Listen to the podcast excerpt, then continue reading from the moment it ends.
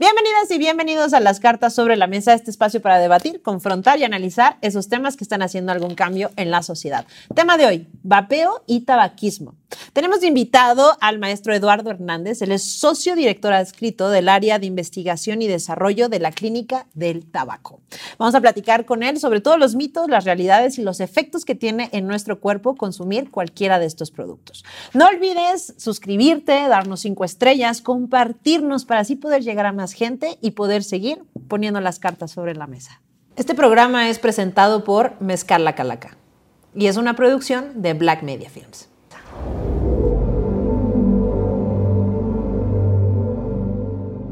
Maestro Eduardo, gracias por venir a platicar con nosotros y poner las cartas sobre la mesa sobre este tema que es tabaquismo y el vape. Gracias, Carla. Primero que nada, eh, ¿por qué fumamos? ¿Por qué ese hábito? ¿Por qué ese vicio? ¿Por qué ese gusto por el... Es una, es una pregunta que tiene que responderse en función de la persona a la que se la haces. Si tú le preguntas a un fumador activo por qué fuma, lo más probable es que te diga porque me gusta, porque se me antoja, porque tengo mucho estrés en mi escuela, en mi trabajo.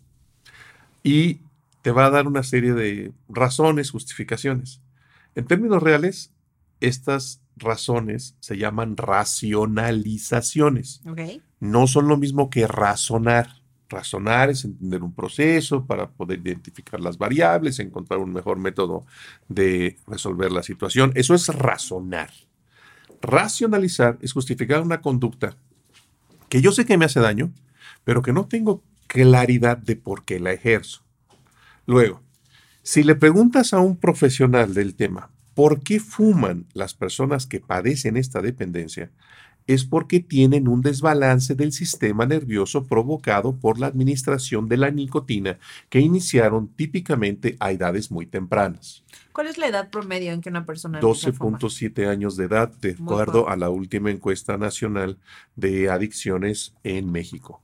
Estamos teniendo en México una desafortunada realidad. Se está reduciendo la edad de inicio de experimentación con nicotina y más mujeres están fumando.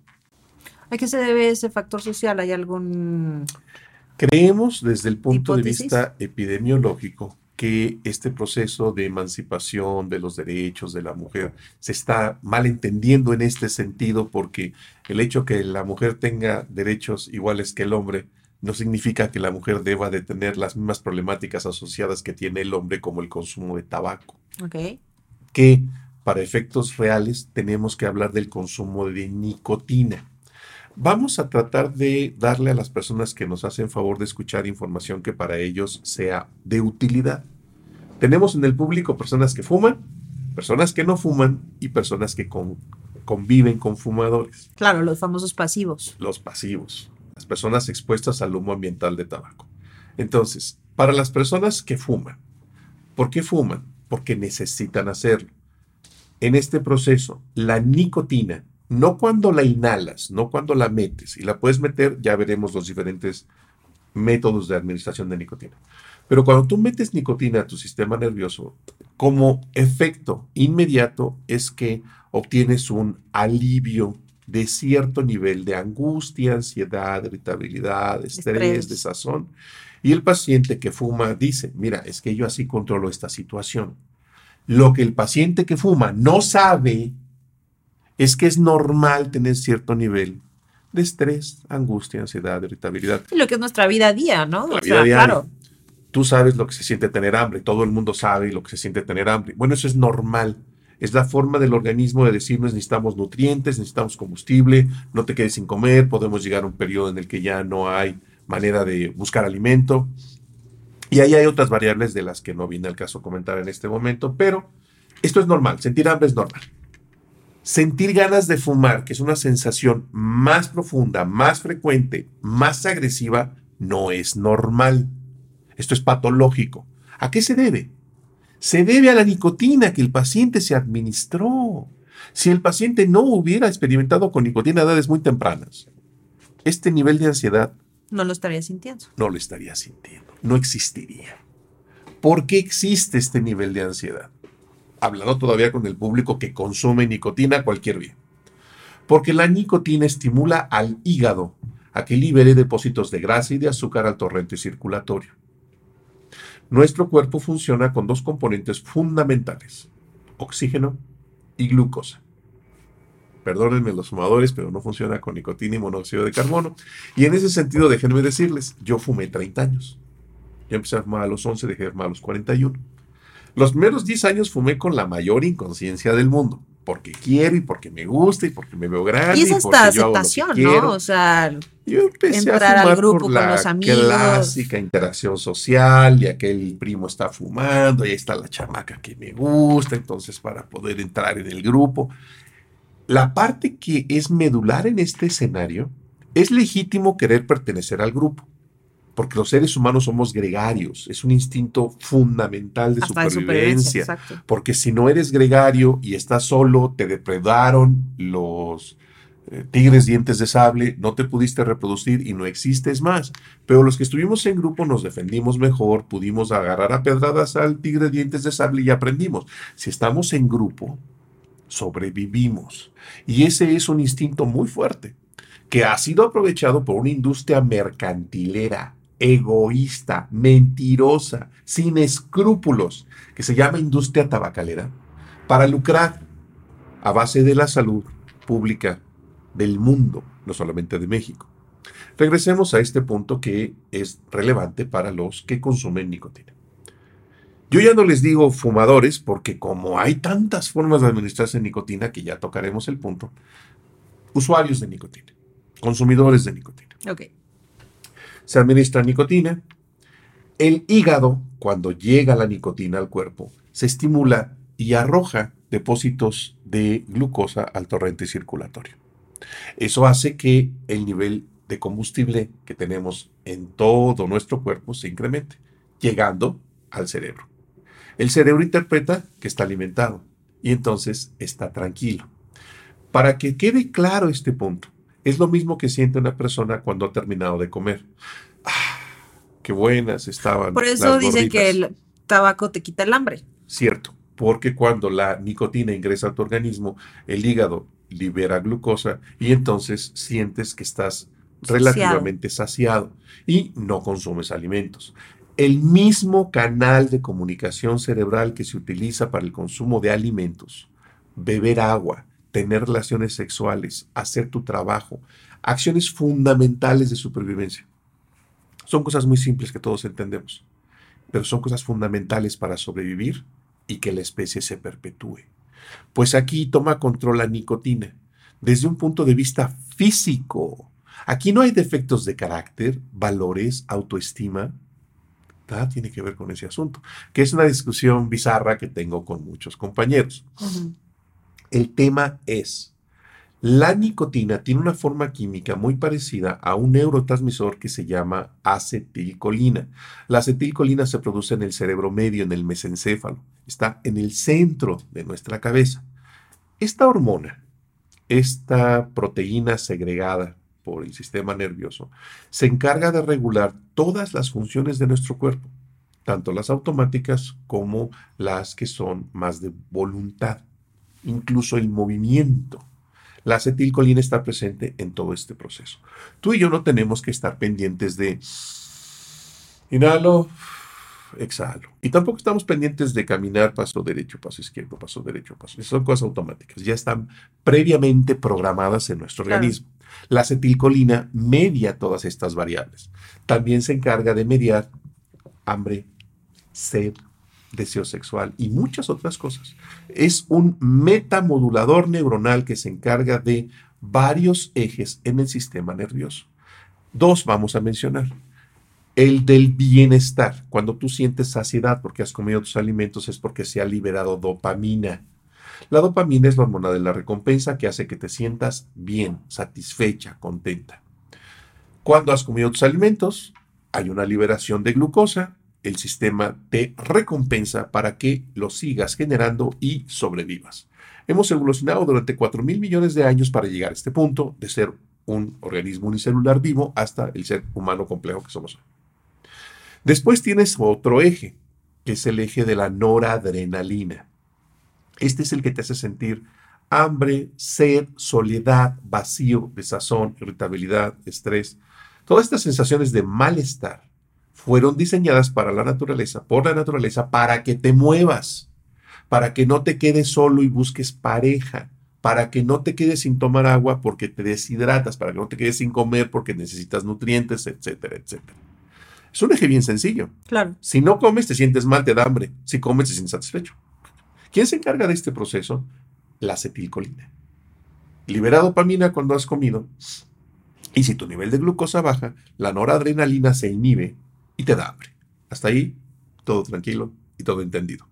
La acetilcolina tiene una forma química, polaridades eléctricas, que es muy parecida en su forma física, en su forma bioquímica, a la molécula de la nicotina. Esta molécula tiene una forma y el cerebro tiene un enlace. Este enlace es físico. Es como si tuvieras de este lado un candado y de este lado tienes la acetilcolina que es una llave. Es un ejemplo muy, muy común que usamos en este escenario muchos compañeros. Cuando llega a este candado la acetilcolina, crea un enlace. Y este enlace es el que permite que se libere la dopamina. O sea, es como una llave maestra, digamos. O sea, al final de cuentas, eh, aunque no sea la misma, pero abre el candado, que es el, punto, ¿no? Y cuando lo abre te sientes bien. Cuando la llave no está, el candado está cerrado. Y si el candado se cierra porque no has comido, te empiezas a sentir con hambre. Que al final de cuentas, eh, Eduardo, también es un tema, ahorita decías, por estas compañías que se han hecho millones. Si vemos a lo largo de la historia y también. Los individuos, que son los. Estas compañías tienen nombre y apellido. Ah, no, claro, por, supuesto, pero a lo que voy es. También ha sido una especie de estatus, ¿no? Si tú ves, por ejemplo, los 20, eh, me refiero a las épocas, siempre estaban fumando, ¿no? E inclusive era hasta muy glamuroso para la mujer, habían boquillas, habían diferentes cosas que te ponían extracto social. Si hablamos, por ejemplo, de toda la mercadotecnia atrás, Malboro fue un gran, gran eh, mercadólogo en el sentido con sus vaqueros, Benson poniendo un extracto social mucho más alto en sus cigarros. Entonces, creo que también ha dado un sentido muy claro de lo que el cigarro da y hasta una especie como eh, pues como que te ves más sexy o te ves más interesante con el cigarro, ¿no? O sea, creo que también ha sido un aspecto muy mercadológico o social que, hemos puesto detrás de un cigarro. Antes de pasar a 1929 con este tema, déjame hacer la última referencia respecto a este eje de los neurotransmisores. La nicotina tiene una forma química ocho veces más afín que la acetilcolina en el sistema nervioso central. Eso viene a ser muy relevante porque cuando las personas experimentan con nicotina, y típicamente lo hacen a edades muy tempranas, cuando el cerebro no está completamente cohesionado, está todavía en proceso de maduración, la nicotina, a ser un agente farmacológico extremadamente potente, y con ocho veces más afinidad desde el punto de vista del candado. Vamos a pensar que tienes ocho candados y su respectiva llave. La nicotina abre los ocho. Sí, le llama Es ocho veces más afín en el sistema nervioso que la misma acetilcolina. Por eso los fumadores fuman porque hay un desbalance bioquímico creado a partir de la experimentación con nicotina. La nicotina es el tercer químico más tóxico que existe sobre la faz de la Tierra. El primer veneno que existe, el primer tóxico que conoce el ser humano es el veneno del pulpo de anillos azules, 10.000 veces la potencia del arsénico. Es lo más tóxico que hay en el planeta. Luego está el veneno de otro animal, el irukanji, una medusa en las costas australianas. En tercer lugar de toxicidad sobre la faz de la Tierra es la nicotina que sintetiza la planta del tabaco. Es un químico de una potencia farmacológica sorprendente. Es una ironía de la naturaleza que este químico, con esta forma química, pueda llegar al sistema nervioso y enlazar con ocho veces más afinidad. Cuando esto sucede, el sistema nervioso comienza a adaptarse. Y ahora resulta que cuando inhalas nicotina, se inflama, porque toma control de las estructuras en tu cerebro y las bloquea. Cuando están bloqueadas, el cerebro se tiene que adaptar y comienza un proceso inflamatorio. Cada que inhalas nicotina, se inflama un poco más. Y esto viene a ser del conocimiento de todos los fumadores, porque empezaron a fumar con dos fumadas y se marearon. Y hoy tenemos pacientes. De dos cajetillas dos cajetillas o más. Tenemos fumadores en cadena que se levantan prendiendo el cigarro y se acuestan apagando el cigarro. ¿De qué depende? ¿De que uno tiene menos voluntad que el otro? depende de ese proceso de adaptación que se va generando a partir de un proceso inflamatorio. Entre más inflama el sistema nervioso, más nicotina necesita y más frecuentemente. Por eso las cajetillas de esta marca que mencionaste tienen 20 cigarros. Porque desde el punto de vista de la investigación que la tabacalera que lleva bueno, Phil Morrison es una de las más viejas. Haciendo investigación sobre el tema bioquímica de operación de la nicotina en el organismo. Por eso les pusieron 20. Porque ese era el estándar que podía soportar un hombre promedio de 75 kilogramos de peso. Diario. Diario. Es el objetivo de la tabacalera. Para que ese hombre de 75 kilogramos de peso pueda fumarse una cajetilla diaria, necesita empezar a fumar alrededor de los 12 años. El objetivo de la tabacalera es el estudiante de educación secundaria. Y sabemos que hasta un 20% de los que en, en este momento estamos con los fumadores, hay un 20% de los fumadores que empezaron a fumar antes de cumplir 10 años de edad, más o menos en cuarto de primaria. Yo empecé en quinto de primaria, precisamente por este tema de ser gregario. Entonces, concluyendo este punto, el fumador fuma por un desbalance generado por la nicotina. Si no hubiera habido nicotina en el sistema nervioso, no habría este desbalance.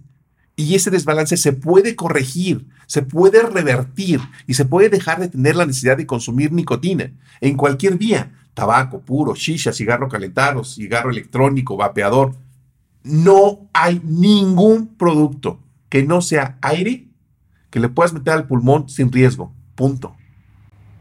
Pero a ver, entonces, vámonos por orden. Vamos ya, a ya vimos esa parte. Entonces, o sea, ya entendimos esa parte, pero también hay que entender toda la mercadotecnia que hay atrás y que al final de cuentas somos consumidores.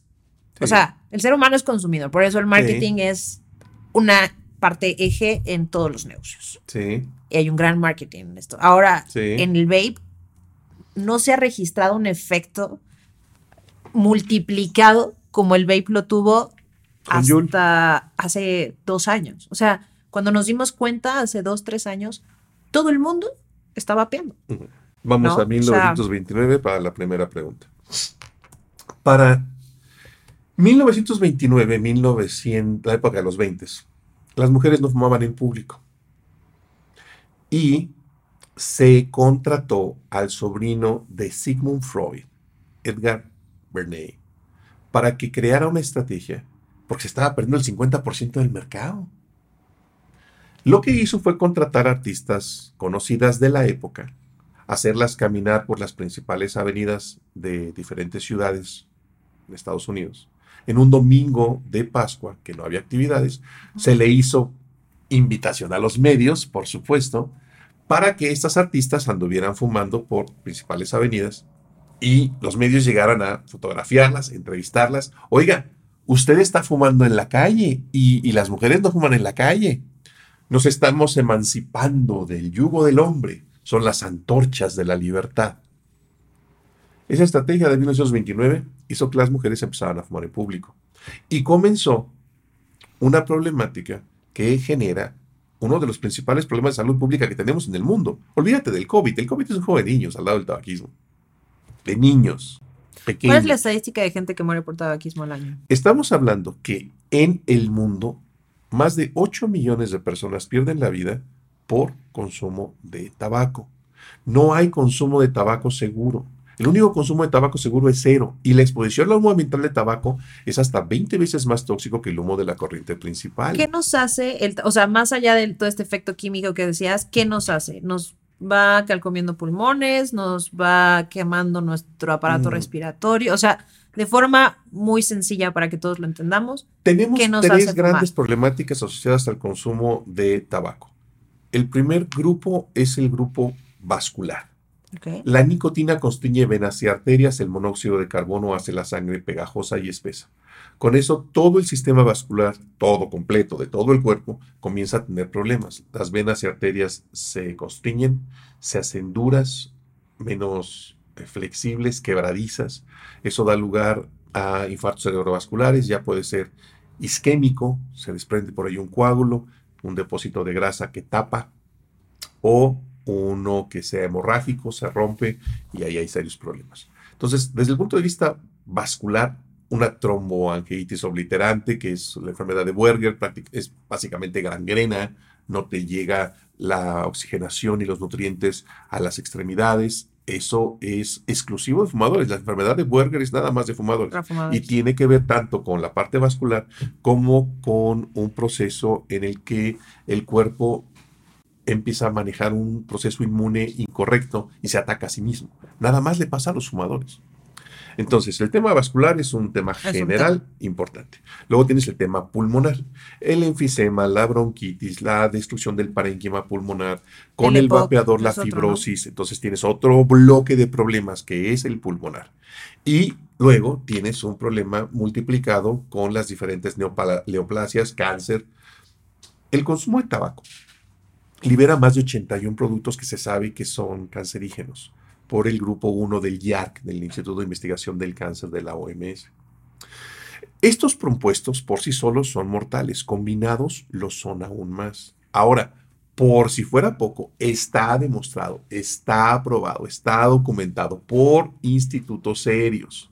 La página del marihuanofeliz.com no es la fuente de investigación y tampoco de aquel que te está vendiendo frascos de CBD, tampoco es el punto de referencia.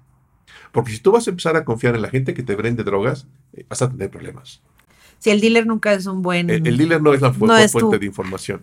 Pero a ver, Eduardo, llega, hablábamos de esto, bueno, ya entendimos un poco lo que nos pasa a nuestro cuerpo, pero así como en el 29 decían, mira, esta es la antorcha para la mujer que se está liberando y está teniendo un movimiento diferente ante la sociedad, llega un baby y te dice, mira, este es el aparatito que te va a ayudar a dejar de fumar porque es menos tóxico, eh, no tiene nicotina, porque hay algunos que dicen que no tiene nicotina, es más amable, sabe más rico. Eh, ahorita, por ejemplo, también, ¿qué onda con los fumadores pasivos? ¿No? ¿Qué tanto daño le hacemos a nuestros hijos, a nuestra pareja, a nuestros padres, a nuestros amigos, la gente que queremos cuando fumamos y ellos no fuman? O sea, llega ahora este nuevo estandarte el vape. ¿Qué onda con eso? Déjame retomar antes de pasar al vape lo que dijiste de Malboro y la mujer. Originalmente, la estrategia mercadotécnica de Malboro fue dirigida a la mujer.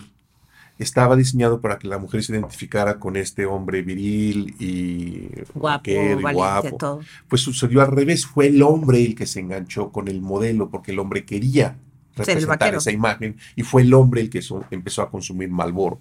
Malboro es el cigarro de mayor venta en el mundo y también es el que tiene más muertes asociadas a su distribución. Philip Morris, British American Tobacco y el resto de las tabacaleras no son empresas socialmente responsables, son empresas cínicas comercializadoras a costa de la salud pública, matando a la mitad de sus clientes con pleno conocimiento de causa. El moto de la tabacalera es tenemos que reponer a los fumadores que matamos, porque si no, no tenemos utilidades. Y eso lo saben todos los que trabajan en esas compañías. No es precisamente la empresa más ética en la que se trabaja, pero les pagan muy bien por matar gente. Desde un punto de vista legal, que no lo hace menos criminal. Y si hoy descubriéramos las propiedades de la nicotina, estaría más que proscrita. Nuestro problema no es el fentanilo, nuestro problema es la nicotina. Y de ahí pasemos a lo que mencionas con el vapeador. Originalmente la idea de Joule era crear un dispositivo para que se reducieran los riesgos porque los dos socios que crearon Joule fumaban bastante y querían reducir los riesgos, comenzaron este desarrollo. Llegaron a obtener algunos ah, inversionistas que les permitió echar a andar la empresa y empezaron a utilizar las mismas estrategias que utilizaron las tabacaleras durante décadas para enganchar a jóvenes. ¿Con qué los engancharon? Con nicotina. Al final del día, no importa si es un cigarro, un puro, una pipa, un cigarro electrónico, un vapeador, un cigarro calentado, todo dispersa nicotina. ¿Que es un nuevo modelo de administración de nicotina? Cierto. ¿Que hace menos daño? Falso. Falso con toda falsedad. ¿Quién dice que no hace daño? Quien te lo vende.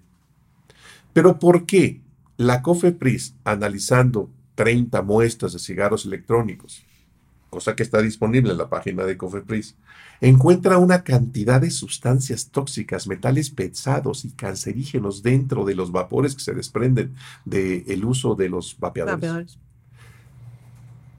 Para los que utilizan este producto, ¿saben de dónde viene la vaporización? Los que tienen carro lo saben, porque le ponen anticongelante al radiador. Y resulta que el dietilglicol es lo que se le mete al radiador del auto para que no se caliente el motor de combustión. De ahí viene el vapor. Si alguien ha visto alguna vez un radiador abierto y cómo sale el vapor, ahí tienes un carro vapeando. A ver, dices, no hay manera de que no tenga nicotina. Muchas veces, eh, cuando vas a The Vape House o todos estos lugares para comprar vapes, te llegan a vender varios diciéndote, oye, mira, este no e, tiene nicotina.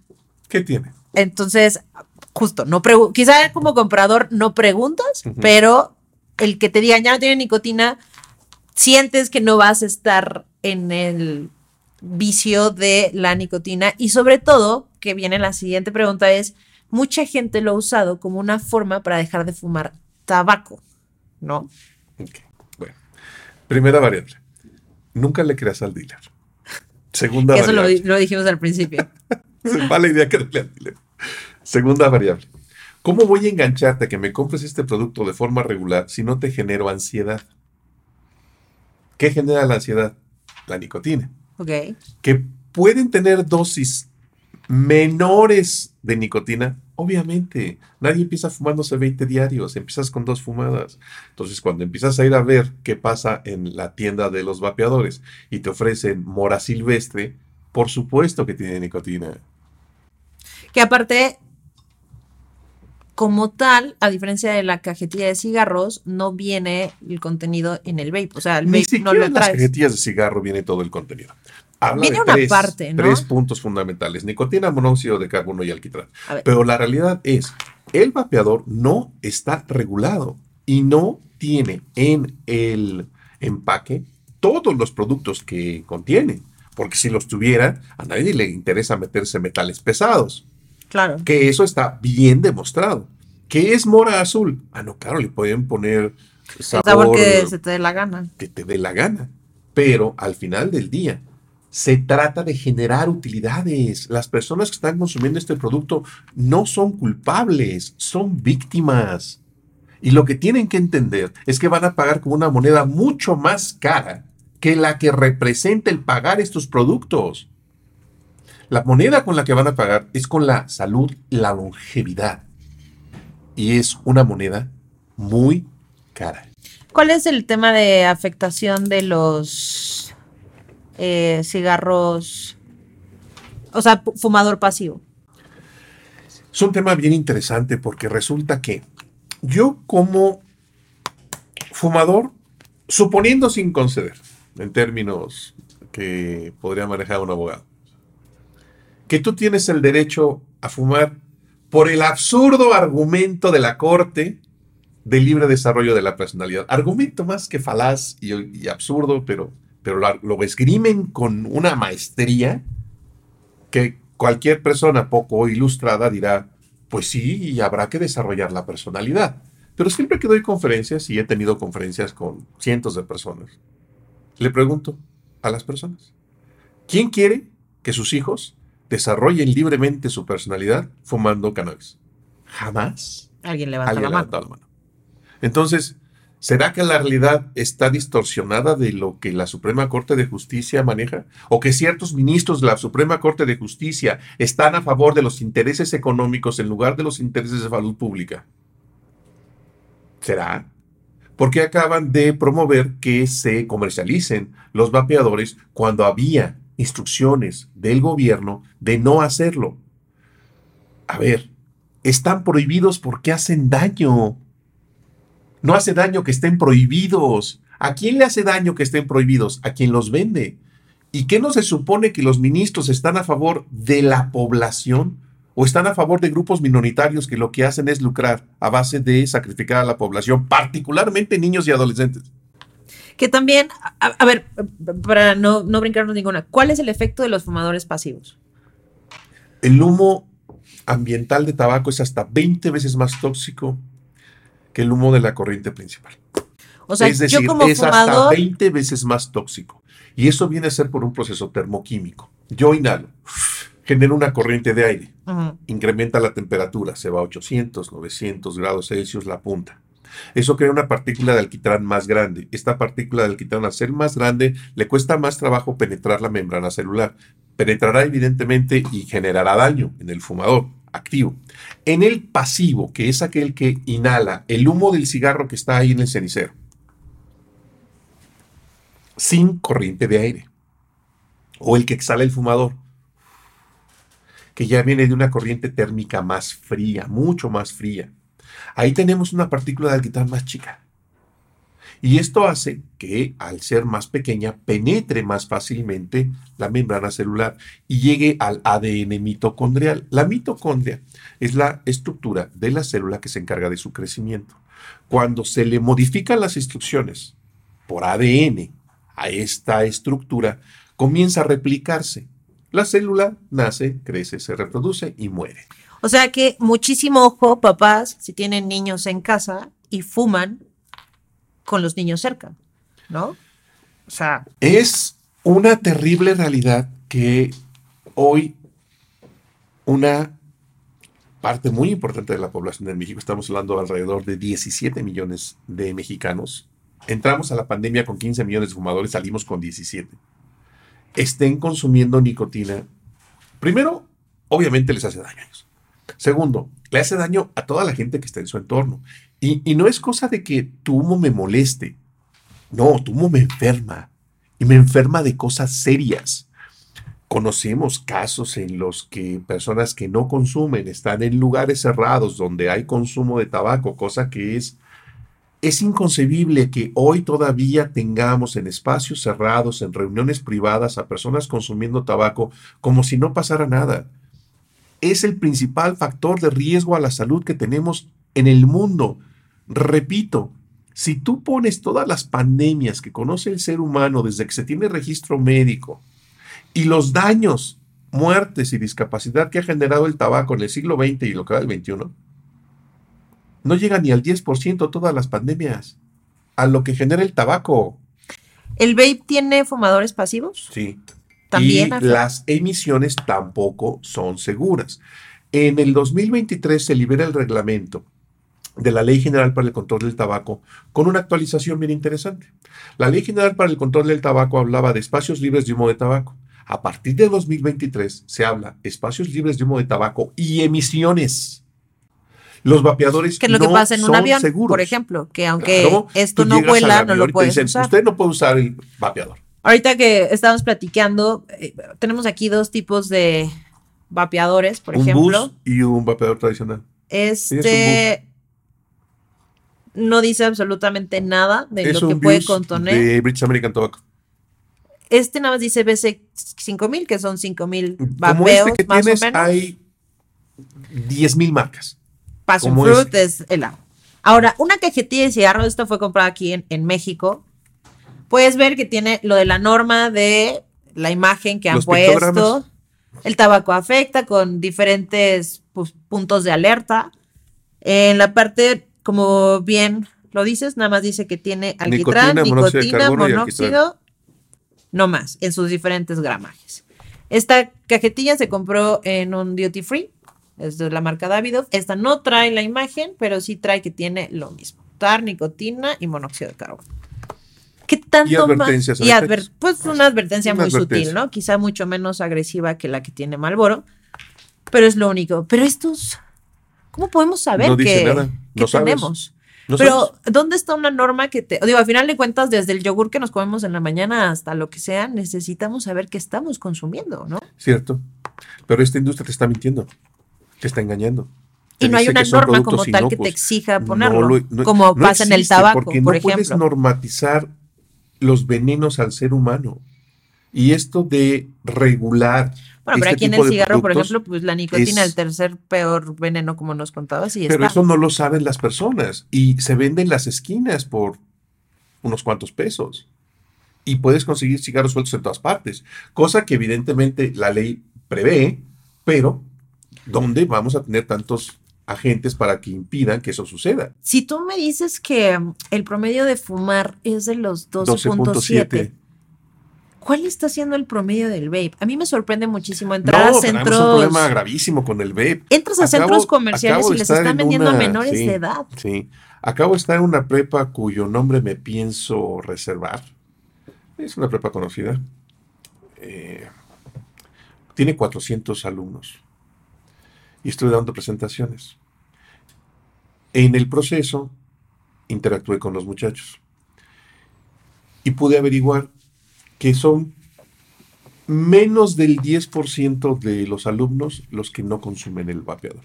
El masking es el producto de excelencia en esa preparatoria.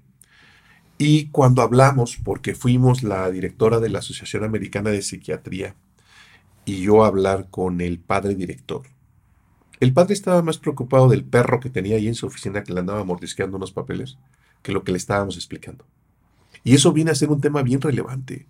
Las instituciones educativas tienen una responsabilidad social que va más allá de leer los panfletos de Claro. Vamos por la salud y juntos por la salud. Porque necesitas competencia para poder hablar con estos grupos etarios, primaria, secundaria, preparatoria, y hacerles ver desde un punto de vista objetivo. No vas a ir a prohibir nada. No vas a ir a regañar a nadie. Vas a ir a explicarles lo que hace el dietilglicol en el organismo y por qué la nicotina modifica la forma en la que el cerebro opera. Eh, ¿los, ¿Los vapes están regulados por la FDA? No, No. no, no, no.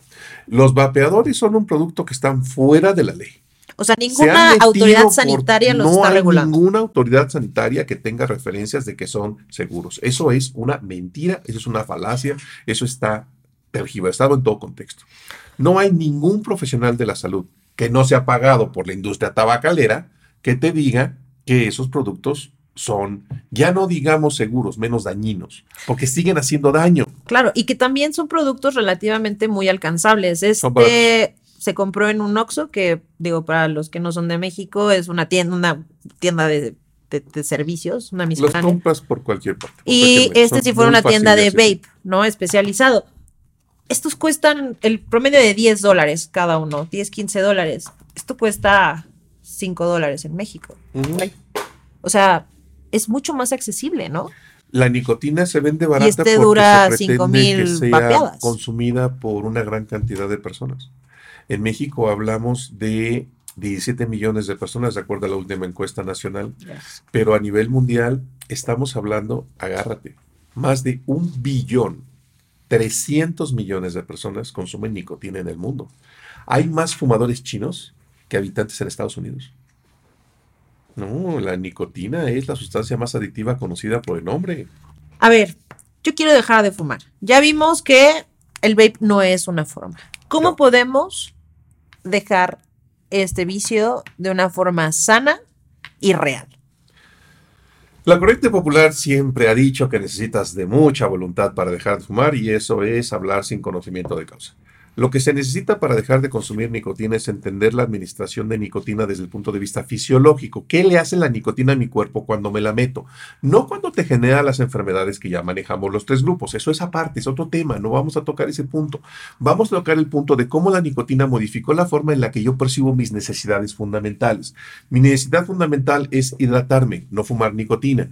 En el momento en el que yo comienzo a perder nicotina, este sistema se altera y para poderlo regresar a su estado normal, vuelvo a consumir nicotina vía cualquiera de las que existen. Y me siento ah, tranquilo, Tranquilo. hasta que la nicotina se vuelve a excretar. Cuando la nicotina se excreta, el hígado deja de liberar depósitos de grasa y de azúcar, porque el hígado ha venido trabajando a partir de la interacción con nicotina cada vez con cantidades mayores. Por eso es que el fumador mantiene el consumo. La extracción de nicotina se genera a partir de las 72 horas de la última administración.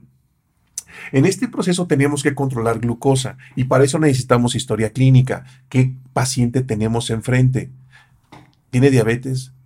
¿Tiene índice de masa corporal fuera de rango? ¿Tiene hipertensión?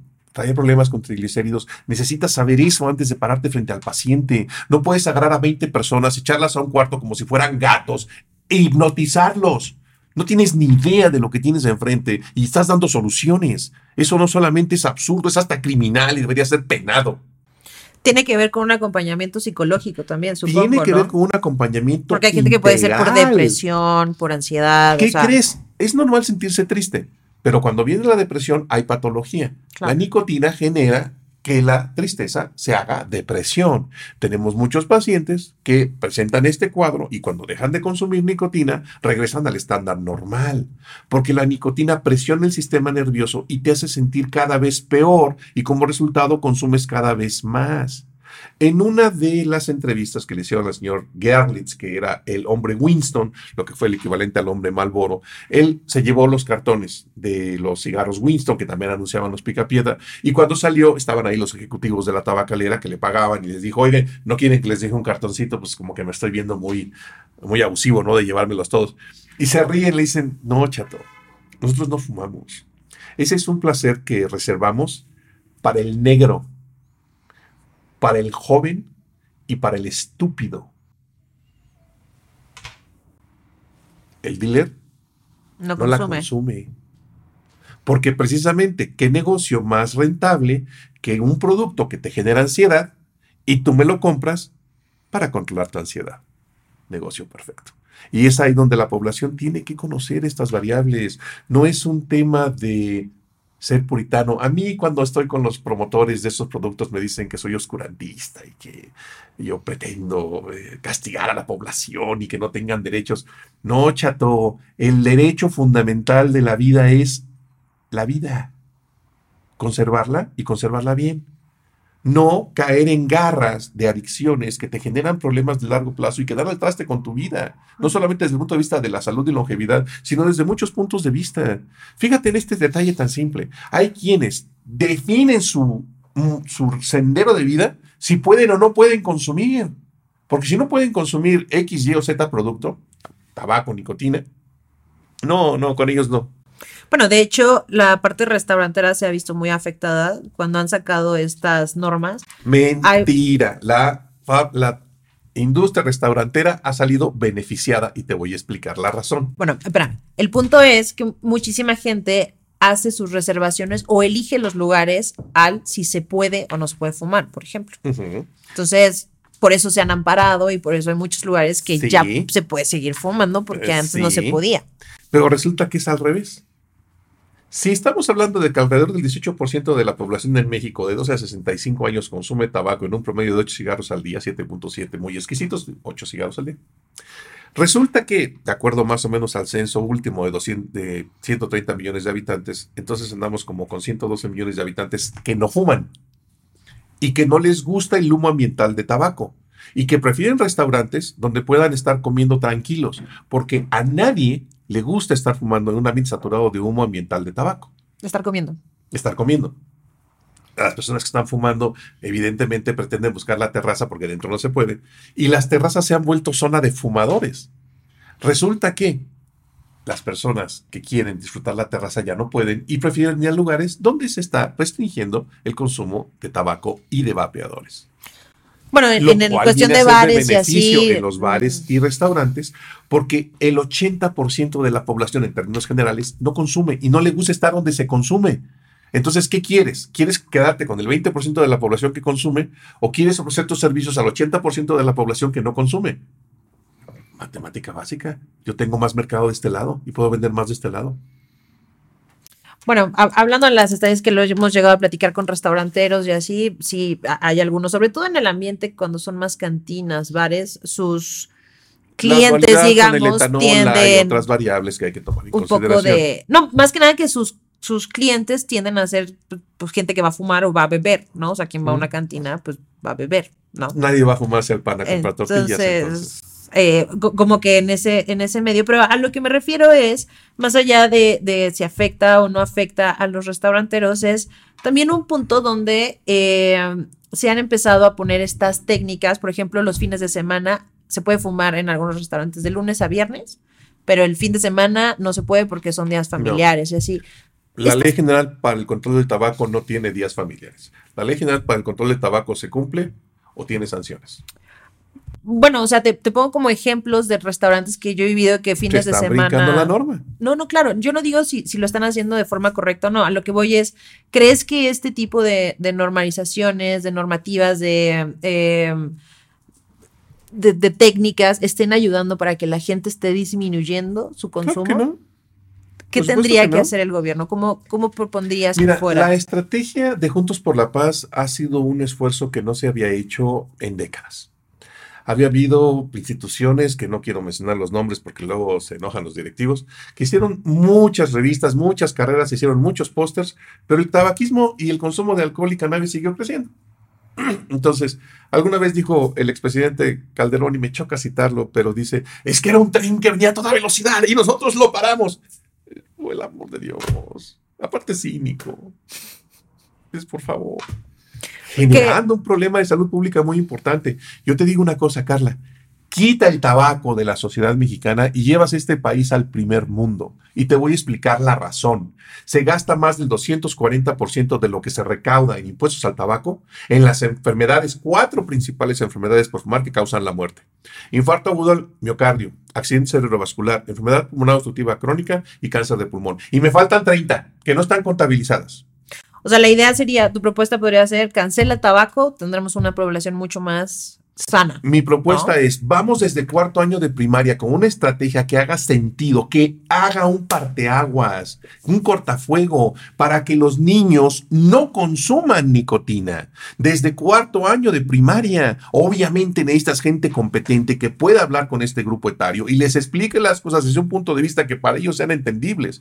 He tratado hoy de no entrar en términos técnicos, porque es absurdo que llegue un médico a pararse frente a la población a decir, no, es que los receptores alfa 4, beta 2 experimentan complejos cambios adaptativos, regulación al ácido y sensibilización, y uno se queda, ahí no entendí nada, dame un cigarro. Exacto. No, se te está inflamando. Habla con términos que sean entendibles. Tú lo que quieres es que la población tenga oportunidad de defenderse, no de venirte a parar en un ladrillo.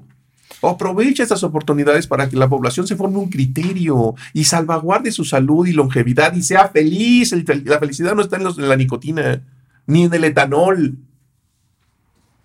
Todas las bebidas alcohólicas contienen etanol y traemos un problema de consumo de etanol en México que es brutal. Se ha normalizado el consumo de alcohol en México de una manera que es absurda.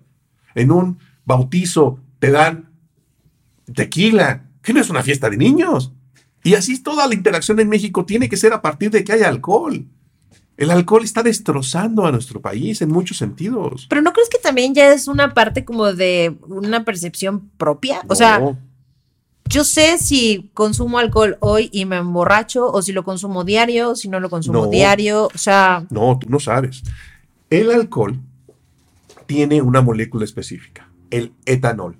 El etanol llega a un receptor en el sistema nervioso que hace que empiece a cambiar desde el punto de vista físico. Eso, en una parte de la población, estoy de acuerdo, no todo el mundo desarrolla un trastorno de abuso de alcohol, pero en México traemos 6 millones de personas con un trastorno de abuso de alcohol severo. Son personas que beben alcohol todos los días. Y estas personas están teniendo problemas importantes. Durante la pandemia, en el confinamiento, se consumió muchísimo más alcohol y generó muchísimo más violencia esas estadísticas estuvieron gruesas. Está brutal. Las carpetas de investigación en las fiscalías especializadas de violencia familiar eran monumentales se siguen desahogando simplemente por violencia familiar asociada al abuso del alcohol. El problema no es que te tomes una cerveza, el problema es que esa cerveza te llega a beberte todo el cartón y a generar situaciones que no son en beneficio de la sociedad. Pero viene alguna organización pagada por las alcoholeras a decir, no, hay que beber de forma responsable. A ver, en países musulmanes donde el Corán, y a mí desde el punto de vista de la variable no tengo inferencia en el asunto, pero me parece algo mencionable. En el Corán está prohibido el consumo de tabaco y alcohol. Ahí, en las comunidades musulmanas, no hay problema con ese tipo de sustancias. ¿Que tienen otras problemáticas? Sí, sí, sí, nadie es perfecto. Pero resulta que aquí en México, lo que nos está haciendo daño desde el punto de vista de salud pública es tabaco y alcohol, y ahora cannabis con todas estas estrategias de que no, es que el cannabis es natural, es medicina y no hace daño. A ver, el, veneno de la araña viuda negra también es natural. que no te hace daño, degrada la corteza prefrontal y achica el lóbulo frontal. Eso no es hacerte daño. Perder entre 8 y 12 puntos de coeficiente intelectual no es hacer daño. Entonces, ¿qué es que te haga daño? Que te caiga un piano encima. Eso sí es hacer daño. ¿El cannabis te provoca eso, el coeficiente intelectual? Sí. El cannabis degrada la corteza cerebral. Y entre más joven empezaste a consumirla, más se adelgaza. Y entre más joven empezaste a consumirla, más chico tienes el lóbulo frontal. El síndrome motivacional está muy bien documentado y tiene décadas de investigación. De la planta de cannabis, que tiene más de 100 variedades, de las cuales encontramos más de 400 cannabinoides, podría haber algunos componentes que beneficiaran a ciertos pacientes con algunas enfermedades, desde el punto de vista paliativo. Jamás dije curar. Y cuando viene el presidente de la Comisión de Salud de la Cámara de Senadores a pararse a la tribuna a decir, es que la marihuana cura el cáncer, es de veras para aventarle una piedra y bajarlo de la tribuna a pedradas. O sea, sí es un paliativo en el sentido de sí tiene sentido la gente que dice me quita el dolor. Ciertos pacientes, o sea, ciertas enfermedades y bajo ciertos cannabinoides. Que eso no significa fuma marihuana. Marihuana es un término coloquial para referirse al preparado de tallos, hojas de la cannabis sativa con alto contenido de tetraída hidrocannabinol con el fin de intoxicación, ya sea consumida de forma de alimento, fumada. o fumada. Al final del día, ¿qué tiene de malo vivir una vida plena, útil y feliz? Pues no, pero bueno, a final de cuentas espero que todos los que están relacionados con algún tipo de tabaco, vicio, algo, hablando del tema central, que eran cigarros y vapes, de adicción. Pues bueno, esta información les, les sirva, que a final de cuentas, pues consideren y antes de pues, consumir cualquiera de estas sustancias, ¿no? Lo, lo tomen de una época más clara. De forma eh, directa, sin más preámbulo, la recomendación es hacerlo. Si no lo pueden hacer porque el nivel de ansiedad se los impide, necesitan ayuda. Ayuda profesional, de gente que sepa lo que está haciendo y los pueda guiar en el proceso de desintoxicación que, eh, bueno, en la descripción del episodio vamos a dejar todo lo que tiene que ver con los datos del maestro eh, Eduardo Hernández con la clínica del tabaco, por si alguno de ustedes está pensando el dejar de fumar, el dejar de consumir esta sustancia. Y como bien lo dice Eduardo, si no se consideran como que lo pueden hacer solitos, acérquense a expertos y a gente que eh, los ayude a llevar este proceso lo más llevadero posible y lo más sano, sobre todo, posible. Y, y sobre todo que sea un proceso eficiente, porque al final esto de que te hipnotizas seis horas y dejas de fumar eh, es una patraña. Al final del día necesitas conocer la enfermedad y darle mantenimiento por el resto de tu vida, porque resulta que una vez que se ha administrado nicotina al cerebro, el cerebro cambió desde el punto de vista fisiológico. Darle mantenimiento a estas adicciones, que son enfermedades, no son defectos de carácter, no son vicios, no son falta de voluntad, no es estrato social. Es un tema que le pega a todas las personas. Muy democrático el tabaquismo en ese sentido. Hay que detenerlo, porque es lo que conviene. A ver, ¿qué queremos como seres humanos? Ser felices, tener recursos, ir a conocer Uruapan, a ver si es cierto que están pescando ahí, a ver si la Torre Eiffel está chueca. ¿Qué tiene de malo hacerlo sano? Claro. ¿No se trata de eso la vida? ¿O se trata de echarme encima cargas como nicotina, tetrahidrocannabinol, etanol, etcétera, etcétera? ¿Para qué? Para pertenecer. ¿A qué quieres pertenecer? ¿A un grupo que lo que está haciendo es socavar tu salud y longevidad y darle a Philip Morris y Gatán tu dinero? ¿Eso es lo que quieres? Pues ya lo saben. Te van a tener toda la información. Maestro Eduardo, muchas gracias por platicar con nosotros. Gracias por hacernos entender un poco más esto. Espero que. Y quitar dudas sobre este tema. Algo. Busquen información en fuentes fidedignas, por favor. Sí, y también les vamos a dejar ahí alguna recomendación por parte del maestro Eduardo de algunas páginas donde pueden, eh, bueno, checar todo este tema. Maestro Eduardo, de nuevo, muchas gracias. Y ustedes ya saben, síganos, pónganos cinco estrellitas, compártanos para así poder seguir poniendo las cartas sobre la mesa.